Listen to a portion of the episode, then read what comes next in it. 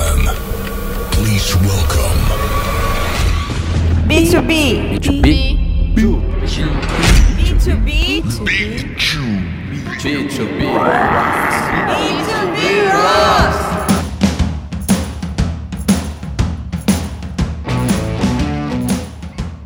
Olá pessoal, bom dia, boa tarde, boa noite. É Paulo Loeb e a gente está aqui em mais um episódio do podcast B2B Rocks.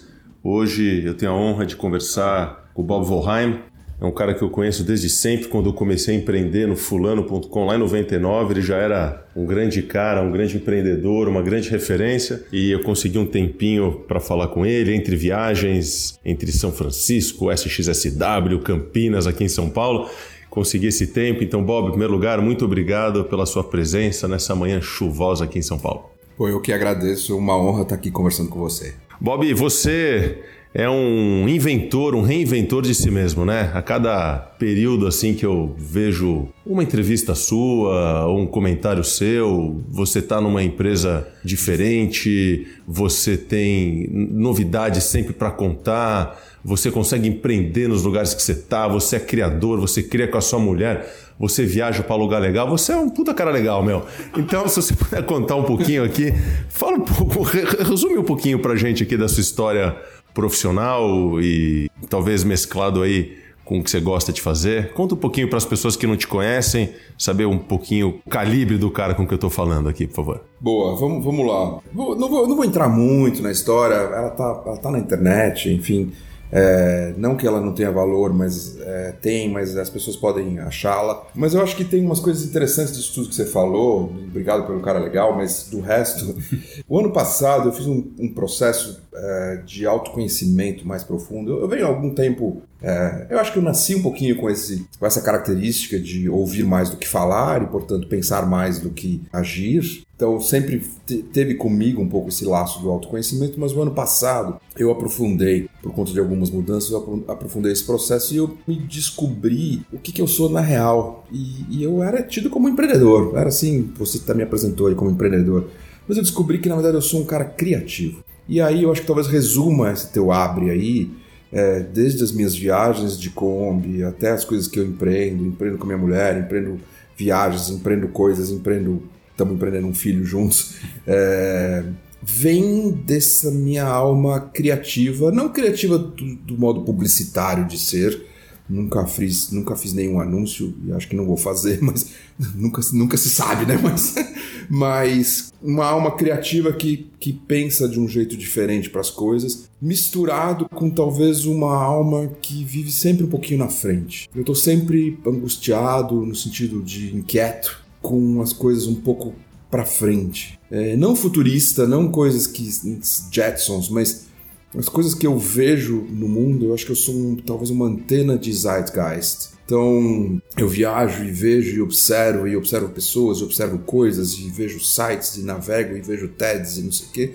E aí, de repente, eu falo, putz, tem uma coisa aqui se juntando, digamos assim. E aí eu tenho baixo medo e me prendo pouco às coisas, então eu mudo de uma maneira que, sabe, aquilo que todo ser humano morre de medo, eu, eu tenho menos de mudar e de encarar a folha em branco para mim. E aí eu descobri, por isso que é criativo, né? A folha em branco é um, um desafio incrível. Para muita gente é uma trava, né? Um bloqueio, assim, uma folha em branco. As pessoas pedem, pedem, pedem, deixa eu fazer do jeito que eu quero. Eu falo, beleza, faz. E aí chega a folha em branco, o cara, nossa, trava. Para mim é o contrário. Me dá a folha em branco, não tem nada. É o grande, meu grande desafio. Inclusive, quando a folha tá muito preenchida, eu entendi que me entedia um pouco, sabe? Tipo, então, hoje eu tento também não ficar em lugares de folhas muito preenchidas e preencher as folhas em branco ou quase em branco ou que alguém começou a fazer junto com alguém que me dão mais motivação e que me fazem acordar de manhã feliz e, empolgado.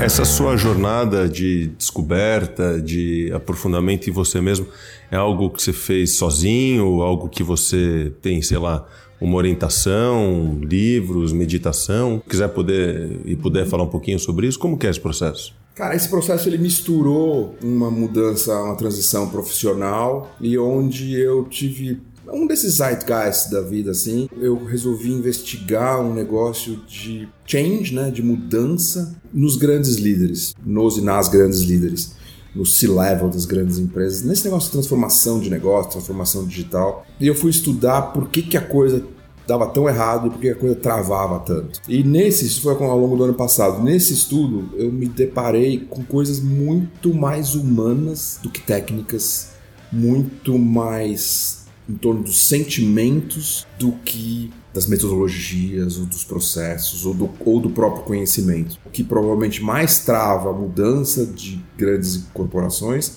é o medo que os líderes têm da mudança, de mudar, e o seu próprio medo.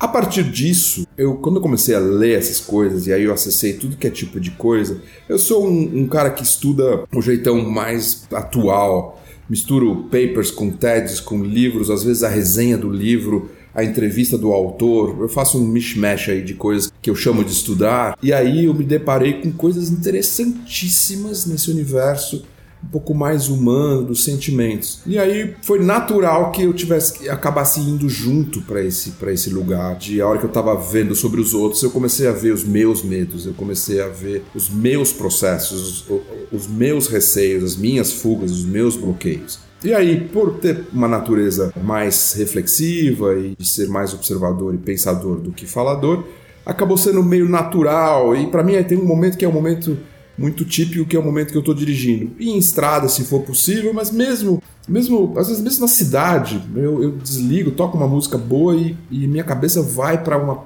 tremenda de uma reflexão. E teve uma, uma epifania, digamos assim, que foi um momento que eu organizei esse pensamento, porque eu fui entrevistado num podcast do Adriano, do projeto Draft. Ele fez aquele, aquele podcast, tem vários ali, mas tem um podcast mais ou menos novo, que agora já tem lá, talvez um ano, mas é, que chama Retrato, que é sobre pessoas, falando de pessoas, sobre pessoas, três coisas ali de pessoas, e, e ali ele acabou fazendo um conjunto de perguntas, eu estava no meio desse processo e foi o momento que, ao falar em voz alta tudo que estava passando por mim, eu quase que vou colocar o Adriano como meu grande, o grande mentor dessa coisa, mas não que ele fez, tenha feito um processo comigo, mas Aquele dia, aquela conversa foi uma conversa muito, muito reveladora para mim mesmo e para muita gente que tem ouvido, porque eu acabei ali me abrindo muito, me expondo muito e que eu acho que é, no fundo, no fundo, é o que líderes que querem mudar precisam fazer. Se abrir, se expor, ficar mais tranquilos com os seus medos, seus, suas angústias, porque senão eles vão ficar presos a passados. É, você está falando de TED, né? Um dos mais é, visitados de todos os tempos é sobre vulnerabilidade, né? Exatamente esse ponto que você traz. Acho que não só pelo, enfim, do pouco que eu te conheço, não só você é uma grande antena, esse Zeitgeist, mas você me parece também um grande nexialista, né? Você consegue pegar coisas de que aparentemente não se misturam, não se juntam e você consegue juntar essas coisas dentro de um contexto e, e claro, é, trazer isso para as empresas e fazer com que essas empresas aproveitem esse seu olhar. Como que você é, consegue juntar, Bob, essa visão, esse, esse, esse fogo aí que você tem dentro de você com o dia a dia, cara, que vamos combinar que 90% do dia a dia é feito de arroz com feijão, não é feito de de viagem para SXSW, não é São Francisco, e você aí, com esse comichão aí, como, como que você lida com essa sua. Esses, esses dois bobs aí? O que tem que entregar o projeto e o que tem que olhar o ano que vem ou daqui a cinco anos para frente? Essa, essa é a minha grande dicotomia diária, né? De, de entender que essas coisas fazem parte, que são necessárias e que a, a jornada é composta dessa, dessa, dessa, parte também, né? Confesso que isso talvez seja o meu grande, o meu grande desafio e o meu grande, a minha grande busca pelo ponto de equilíbrio, porque eu entendo hoje claramente que se eu não tiver disposto a esse dia a dia, muitas coisas vão ficar muito mais na iniciativa do que na acabativa. Ao mesmo tempo, eu também entendo que a hora que eu mergulho excessivamente nesse dia a dia, a minha motivação vai descendo, descendo, descendo e a minha energia vai baixando, e aí o dia a dia vai ficando menos, cada vez menos interessante. Então, esse, esse é talvez o, o processo que eu faço continuamente de autoconhecimento para tentar equilibrar essas coisas. A chegada do meu filho há seis anos atrás me colocou num lugar over dia a dia, assim, é engraçado, eu fui pai aos 50 e as pessoas ah, mas você tem experiência. Não, eu tenho experiência de vida, mas não experiência de ser pai, porque eu fui pai a primeira vez. Eu criei um, um menino há alguns quatro anos da vida, o Patrick, que é tio do Nico até hoje, amigo nosso, mas, mas eu fui pai biológico com 50. E aí eu fui para um lugar muito assim, do, da terra, do nossa, agora eu tenho mil responsas, não sei o que. E foi muito ruim porque eu me brochei muito. Uhum. E, e, até numa conversa com a Bia, minha mulher, um dia ela falou: Cara, relaxa, você é o que é e não adianta, porque esse negócio não vai dar certo. Mas uh, você toca num ponto que é um ponto bem nevrálgico para mim. Eu tenho que achar esse equilíbrio uhum. e eu me hoje eu me esforço cada vez mais para entender e para achar o charme e o encantamento desse dia a dia que você chamou de feijão com arroz. Sim. Pra... Pode ser um bom feijão com arroz, né? Não, é, é Mas... excelente. É excelente. Eu acho que, e aí não tem um julgamento de valor que ele é bom ou que é. ele é ruim tem muito essa coisa da, da minha alma criativa, né? uhum. né? Então, esse feijão com arroz, ele é menos criativo, mas ele pode ter muitas pitadas de criatividade, certo? E é isso que eu acho que eu estou tentando encontrar. É...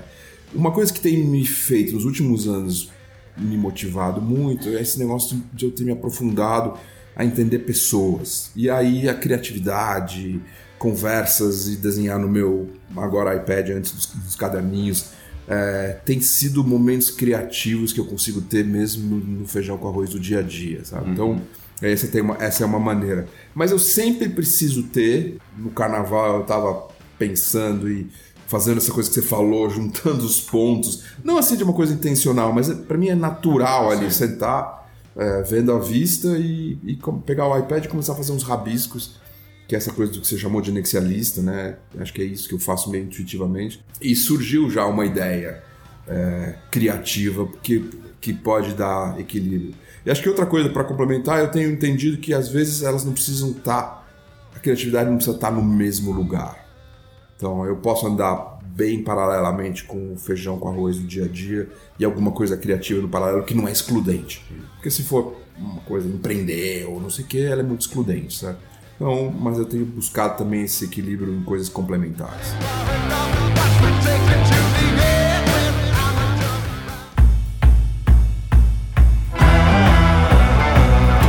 É, eu já ouvi uns dois podcasts seu, eu confesso que eu acho que eu entendo bastante bem o que a CIT faz, né? Onde você está, num cargo super legal, uma empresa incrível de genuína transformação digital, até onde eu enxergo. E para não ser repetitivo, né? Isso você já respondeu em outros lugares. É, a pergunta aqui é: os clientes estão prontos para o Bob? Os clientes estão prontos para essa sua visão? E aqui eu faço até uma, uma autocrítica a mim mesmo, porque tudo que você está falando, vou dizer que eu, eu, eu podia ter falado também algumas das coisas que você falou. Eu me sinto um pouco como você.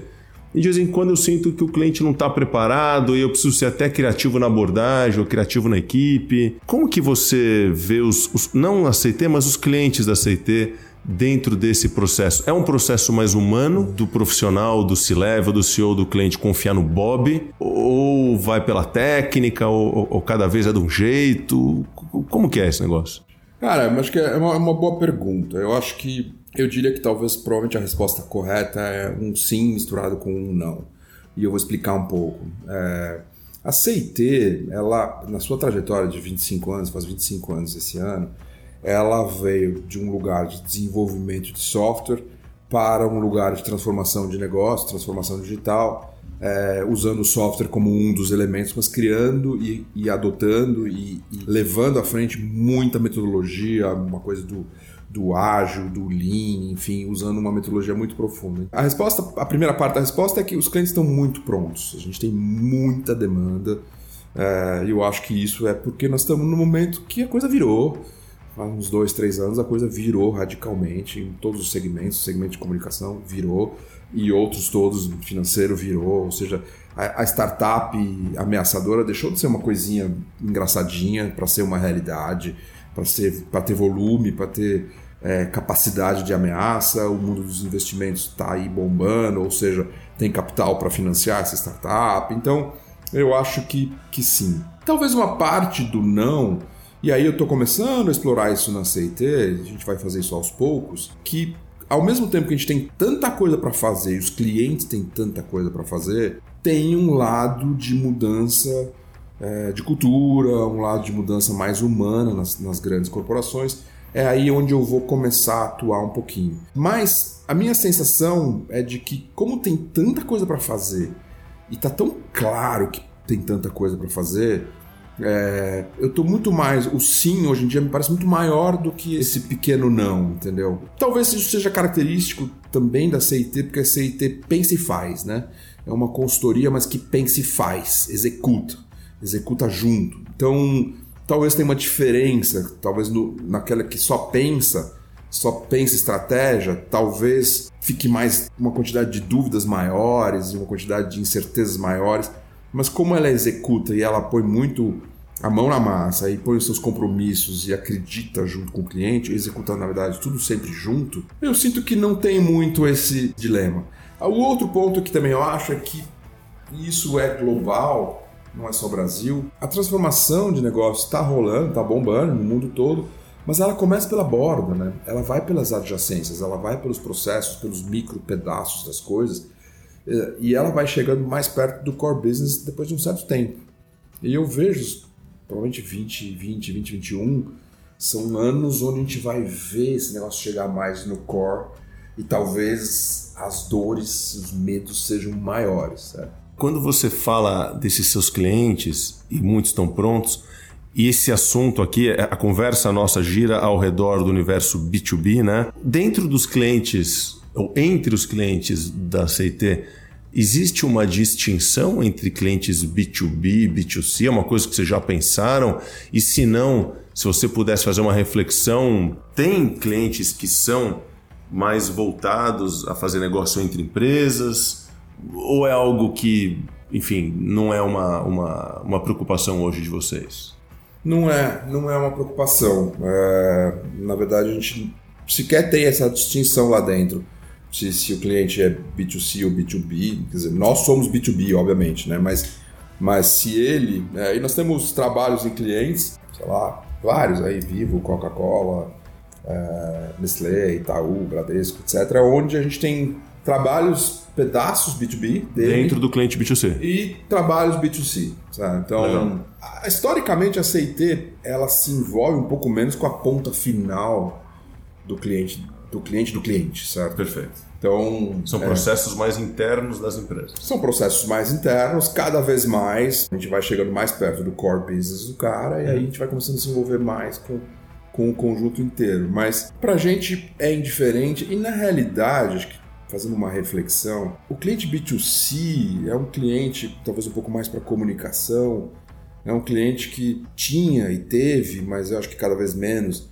uma aura de uma coisa mais é, divertida e mais mais glamour, também, glamour, né? criativa etc, etc. Que na realidade, na minha visão, a, a, a, nova publicidade, a nova comunicação, que é do mundo digital, que é assertiva, que é baseada em dados, para mim ela unifica muito isso. Você vai ver cada vez menos esses clientes B2C fazendo coisas que são criativas e totalmente nonsense, sabe? E que pudessem ser, como foram no passado, divertidas, mas não criticando ao passado e que os caras fizeram errado, porque era um outro momento, era outra. Você não tinha os dados, você não tinha a capacidade de ser mais assertivo, você não tinha essa dispersão de, de mensagens, você podia fazer uma coisa e aquilo virava talk of the town, certo? Mas isso não existe mais hoje, né? Acho que não. E, e, e, também hoje acho que tem sempre uma busca por uma consequência do que foi feito, porque dá para medir, né? Então, acho que tem cada vez mais essa criatividade original, mas a próxima pergunta é: e aí, né? O que, que virou? Quantas pessoas se engajaram? Quantos cliques deram? Se vendeu ou não vendeu? Acho que antigamente, talvez por falta de ferramenta, as perguntas não eram feitas.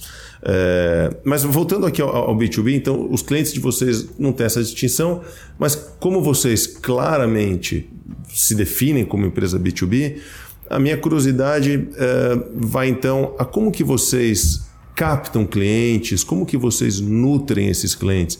Porque é tão abrangente né, a entrega que vocês fazem e ao mesmo tempo talvez tem, tem não sei se são concorrentes, as grandes consultorias, você também trouxe o aspecto importantíssimo da execução. Então, no final do dia, como que vocês fazem o esforço de vocês mesmos? Então, né, vocês sendo uma empresa B2B, Como que vocês criam awareness sobre vocês, engajam os clientes de vocês, mantêm esses clientes, fazem upselling? Conta um pouquinho dessa jornada, por favor. Cara, a gente, a gente trata isso uh, de uma maneira totalmente integrada, usando todas as ferramentas ABM, produção de conteúdo, produção de eventos, é, medição, NPS, etc. É. Temos uma base grande que estamos construindo já há alguns anos, digital, que vem de todos esses lugares, do, do site, dos leads que gera, dos eventos, das ações, dos webinars, de seja lá tudo que a gente faz, misturado com uma busca por um contato live muito grande. Ou seja, a gente tem umas bases mais para receber gente, que a gente chama de Prisma, né? um Prisma, um Prisma em Campinas, um Prisma em São Francisco. É, Se diz locais, locais físicos, locais né? Locais físicos. E a gente tem uma experiência, parte dessa jornada é uma jornada física de levar CEO, levar às vezes o conjunto de C-level da empresa para uma, uma visita. E nessa visita a gente faz uma coisa que tem sido muito eficiente para a gente, que é mostrar a nossa gente, de novo, saindo do digital, voltando para pessoas físicas, vivas, é, trabalhando para alguns dos nossos clientes e contando histórias e cases. A gente tem a sensação de que, no final das contas, o que vende é o brilho nos olhos do time que está ali batalhando pelo cliente, às vezes sabe mais do que o cliente sabe sobre o negócio. E quando um novo prospect vê isso, é esse grande encantamento. Né? Então a gente mistura tudo isso. Então a gente não faz nenhuma venda 100% online, mas a gente usa todas as ferramentas online. Uhum. Mas a gente também entende que o nosso serviço, no final das contas, nós estamos vendendo trust. Nós estamos vendendo confiança porque a gente não entrega um trabalho pré-pensado, dizendo, ó, oh, para sua marca, para o seu projeto, a gente pensou isso e você tem que fazer aquilo e aquilo outro. A gente não faz isso antes de ter o cliente. A gente vai fazer isso junto com ele, a gente vai fazer um roxinho, um planejamento integrado, a gente vai co-construir tudo isso. Então, como é que o cara compra tudo isso se, se ele nem sabe o que, que a gente é? E a gente não entra em RFPs, a gente não, não participa em processos que o cliente já diz o que ele quer, porque a gente quer descobrir junto se aquela dor que ele está dizendo é a dor que realmente ele tem ou se é a primeira dor que a gente precisa tratar. Olha que interessante, RFP não faz parte do seu mundo. RFP, para quem não sabe, são processos de concorrência.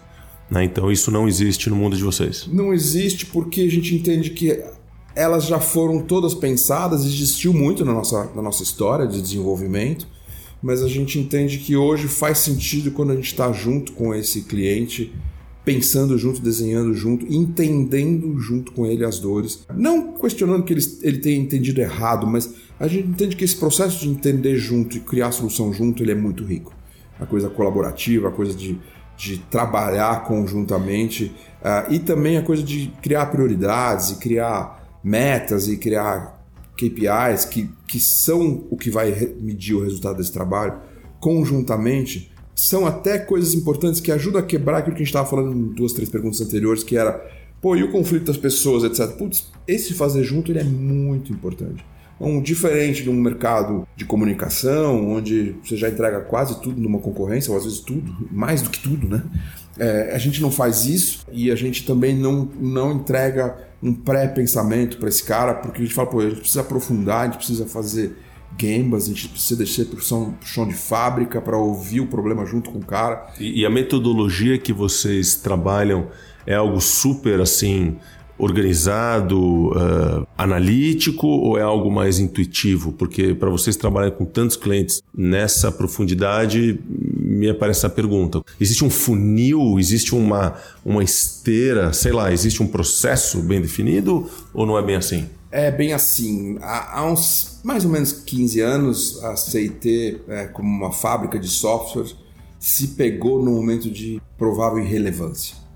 E aí, é, os líderes, vários amigos que se formaram na Unicamp, já tinham um certo tamanho, um certo sucesso, resolveram se reinventar. E aí entraram no negócio do Lean, começaram a aprofundar isso, começaram a entrar em todas as metodologias de Roshin, da Toyotas, e Kanban, e Shuhari, e todo, todas as metodologias que o mundo é, foi criando é, a empresa é feita de um, um conjunto, uma, uma crowd né, de, de engenheiros. E esses engenheiros começaram a estudar essas coisas e customizaram, adaptaram, entenderam, algumas descartaram, outras mexeram, mudaram. E hoje existe um, um conjunto de metodologias que não foram inventadas pela CIT, mas que foram absorvidas do mundo. E organizadas. Organizadas do jeito CIT. Legal. Existe o CIT Way, CINT Way. E isso dá para ser encontrado por alguém que está nos ouvindo ou precisa contratar a CIT para conhecer a CIT Way? Não, num nível, num nível de, de uma primeira, uma primeira, um primeiro olhar, sim, entrando no nosso site vai achar muita coisa, mas Uh, CIandT.com. É, uh, esse é um negócio complicado aqui. É CI e comercial, né? Que você Mas diz, né? Pode, né? Então é AND ah, tá. T.com. E isso hoje é um grande ativo. Legal. A gente acabou de lançar um livro que chama Faster Faster. Se quiser olhar um pouco mais, pode baixar o livro no fasterfaster.io. Em português? Em inglês. Em inglês. Mas um inglês de business que, que tranquilo, dá super. É, que ali resume um pouco dessa trajetória e dá alguns cases. Então, a resposta certa é sim. Existe hoje uma, uma metodologia, um conjunto de metodologias. Todas as, as growth units que a gente chama, as unidades de negócio que atendem diferentes clientes, tem o seu jeito, tem a sua autonomia. É uma empresa hoje gerida num jeitão de adocracia, é um, um passo além, uma, que valoriza. Quem... Adocracia? O que, que seria adocracia? Eu não conheço. Você tem a, a burocracia, que é a, a, grande, o grande método da Revolução Industrial, onde trava o que funcionou, reproduz e amplia tá. e controla. Depois tem a meritocracia, que veio para melhorar um pouco isso, de incentivar quem, quem, quem entrega é, resultado, quem entrega mais, mérito, né, pelo mérito. E a adocracia é uma coisa que valoriza mais o humano e quem faz.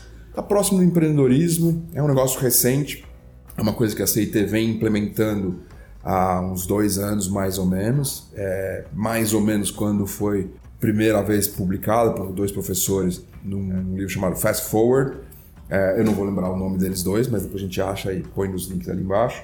Que é uma nova geração de um pensamento de management que valoriza mais o humano e valoriza mais as relações e valoriza mais quem faz e não tanto o resultado do, da meritocracia. Porque a meritocracia, em muitos casos, leva a extremos, leva a exageros, a empresas que ficam absolutamente é, inumanas por conta do, do, do, mérito, mérito, mérito, do bônus, do, dos excessos todos. Então hoje a CIT é uma empresa muito particular. É uma empresa que adotou esses novos métodos que há 15 anos mais ou menos vem entendendo os seus processos. E, e o processo foi interessante porque ela fez para ela própria. E como ela já tinha o seu sucesso, já prestava serviço para vários clientes produzindo software, uma fábrica de software, quando ela começou a se reinventar toda uh, e, e, trazer todas essas metodologias, os clientes falaram, pô, mas o que está acontecendo lá? Estou vendo que está funcionando muito, está sendo muito mais rápido, muito mais ágil, muito mais, muito mais flexível, é, ciclos mais curtos. Aí o cliente começou a entender e falou, você faz isso aqui para nós? É aí que a coisa começou então, então hoje ela, ela é bem misturada e hoje a gente tem um, uma, uma tagline que fala de business impact, que a gente trabalha em ciclos curtos de 90 dias para gerar impacto no business, que é ou aumento de receita ou redução de custo significativo. E as relações são longas ou são sequências de curtas? São muito jobs? longas, mas com sequências se renovando. de se renovando. Job, job, job. É, na verdade, a maior parte delas hoje já são contínuas, mas continuamos tendo os processos curtos de 90 dias. 90 dias. Então, a equipe está fixa, o contrato é anual, bianual, etc. Mas o processo continua pedindo que a gente, de 90 em 90 dias, a gente tenha velocidade para rever. Mexeu algum ponteiro, mexe mexeu, não mexeu, muda, para, não era uma dor real, ou a dor era mais complexa, uhum. precisamos mexer, precisamos mudar, uhum. para que a gente siga nessa, na criação de impacto para os clientes.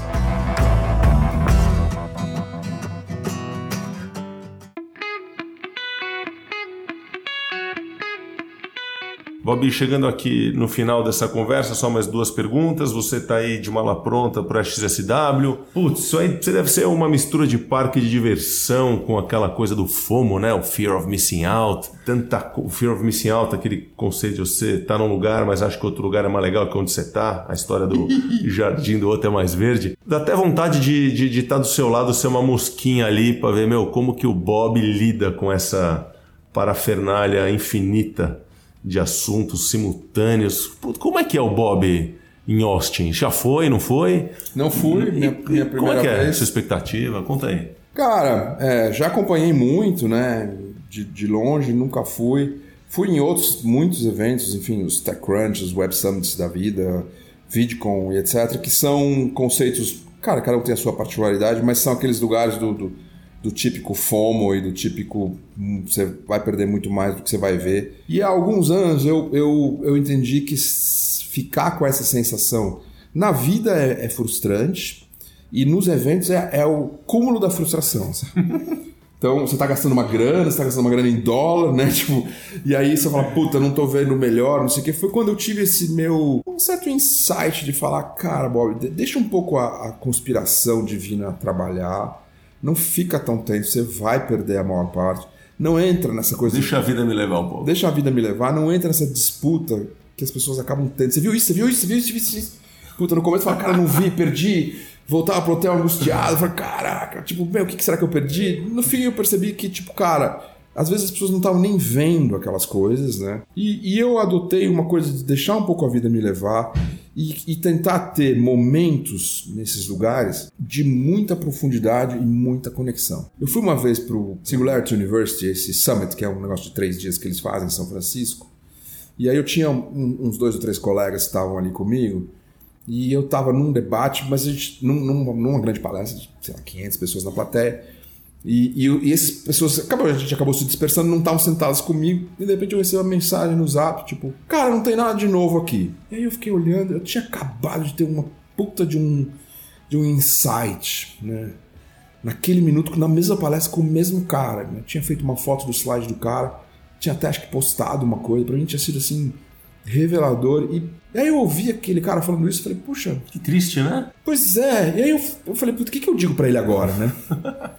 e aí, em vez de eu responder, não, eu tô achando incrível, tive um puta insight, eu falei, não, isso vai ser meio ofensivo, né? Ou, ou ele vai achar que eu tô mentindo. Eu falei, cara, será que você tá aberto o suficiente e fazendo as proxies, ou você tá esperando uma resposta pronta? Aí ele, eu vi que deu um silêncio no zap ali, tipo, aí daqui a pouco ele, entendi, Bob tem que, tem que ficar pensando nas, nas nossas coisas, né? Tem que ficar cruzando o que esse cara falou, porque ele não vai trazer a pronto. Eu falei, é isso. E às vezes você assiste 200 palestras e não tá fazendo isso. Você tá querendo anotar uma novidadezinha. E, whatever, essa novidadezinha não faz diferença. E, na verdade, todas as palestras estão na internet. Então, é, Eu concordo demais contigo. Eu fui em julho do ano passado para um evento de B2B em Londres, que foi vendido como o melhor evento de B2B marketing do mundo, né? Ignite. Sim. E cheguei lá com a expectativa lá em cima e também comecei a me perder um pouco nesse sentimento. E uma das coisas mais legais foi um cara que eu conheci lá, o Rory Sutherland, que é o VP da Ogilvy, que estava lançando um super livro. E eu vou te falar, valeu a minha ida para conhecer esse cara. Exato. E os insights e as provocações e a sensibilidade dele. É olhar o copo, não é nem meio cheio, cara. É olhar o copo, sei lá, de, de outro jeito, né? Não é nem copo, talvez. E, e é a sua viagem, cada um tem a sua. Cada um tem a sua e, e, e dá chance para que isso que aconteceu com você aconteça, sabe? Porque se você ficar histérico, tem que ver palestra, palestra, palestra, palestra você não vai, ter, não vai ter o tempo, não vai ter a serendipidade de cruzar com o cara e engatar uma conversa, sei lá, de uma hora com esse cara e perder três palestras, sabe? Tipo, foda-se as três palestras, sabe? Mas as pessoas ficam presas a um negócio de um, de um troço de um conhecimento, achando que tem um pote de ouro lá que, que, que alguém sabe que você não sabe, tipo. Se tivesse, o cara não contava, pô. 500 pessoas ao vivo, certo? Agora, isso significa que não vale? Não, não vale, mas tem que fazer essa conexão, tem que fazer esse proxy, tem que ter um pouco de serendipidade, tem que deixar esse acaso. É, eu vejo pessoas que fazem, meu, todos os SXSW da vida, e aí você vê ano a ano, o cara é o mesmo cara, ou a moça é a mesma moça, fala, putz, não tá surtindo um efeito. Não, sim, sim. Né? Então, Concordo 100%. então, acho que é isso. Bob, a gente não está filmando isso aqui, né? Então não dá para pedir para você olhar para a câmera da verdade, mas eu pedi para você cochichar aqui. Conta um segredo para gente aqui, pode falar baixinho. Conta alguma coisa, qual que é a sua próxima? Enfim, cara, conta um segredo aqui para a gente terminar em, em, grande estilo essa conversa e já aproveitando para agradecer a sua generosidade, não só em ter vindo, mas principalmente em ter abordado temas tão pessoais e no final do dia tão humanos, né? Como a gente abordou aqui. Então conta aquele segredo pra gente. Eu vou contar dois segredos. Um segredo eu descobri o ano passado num, num livro chamado General Theory of Love, acho que não tem em português, mas a teoria geral do afeto, talvez não do amor, porque amor em português é muito ligado a, a pessoas e seja né, por atividade ou por filho, mas afeto é uma coisa mais profunda. E ele os autores dizem, é um livro que tem 10 anos de vida, mas é, os autores dizem uma coisa que acho que é um segredo ainda para a humanidade. Que no fundo nós humanos somos muito mais sentimentos do que razão. A gente acreditou nesse negócio do animal racional e isso virou uma verdade e a gente quer crer que somos racionais quando na realidade somos sentimentais, não emocionais. Emocionais alguns, mas mas que é a coisa mais impulsiva, mas nós agimos em função do que sentimos e não do que pensamos. Nós pensamos depois do que nós sentimos. Isso me parece um segredo muito bem guardado para a humanidade. Não é meu, é dos caras. E o segredinho meu é que eu resolvi agora no carnaval que eu vou escrever sobre isso.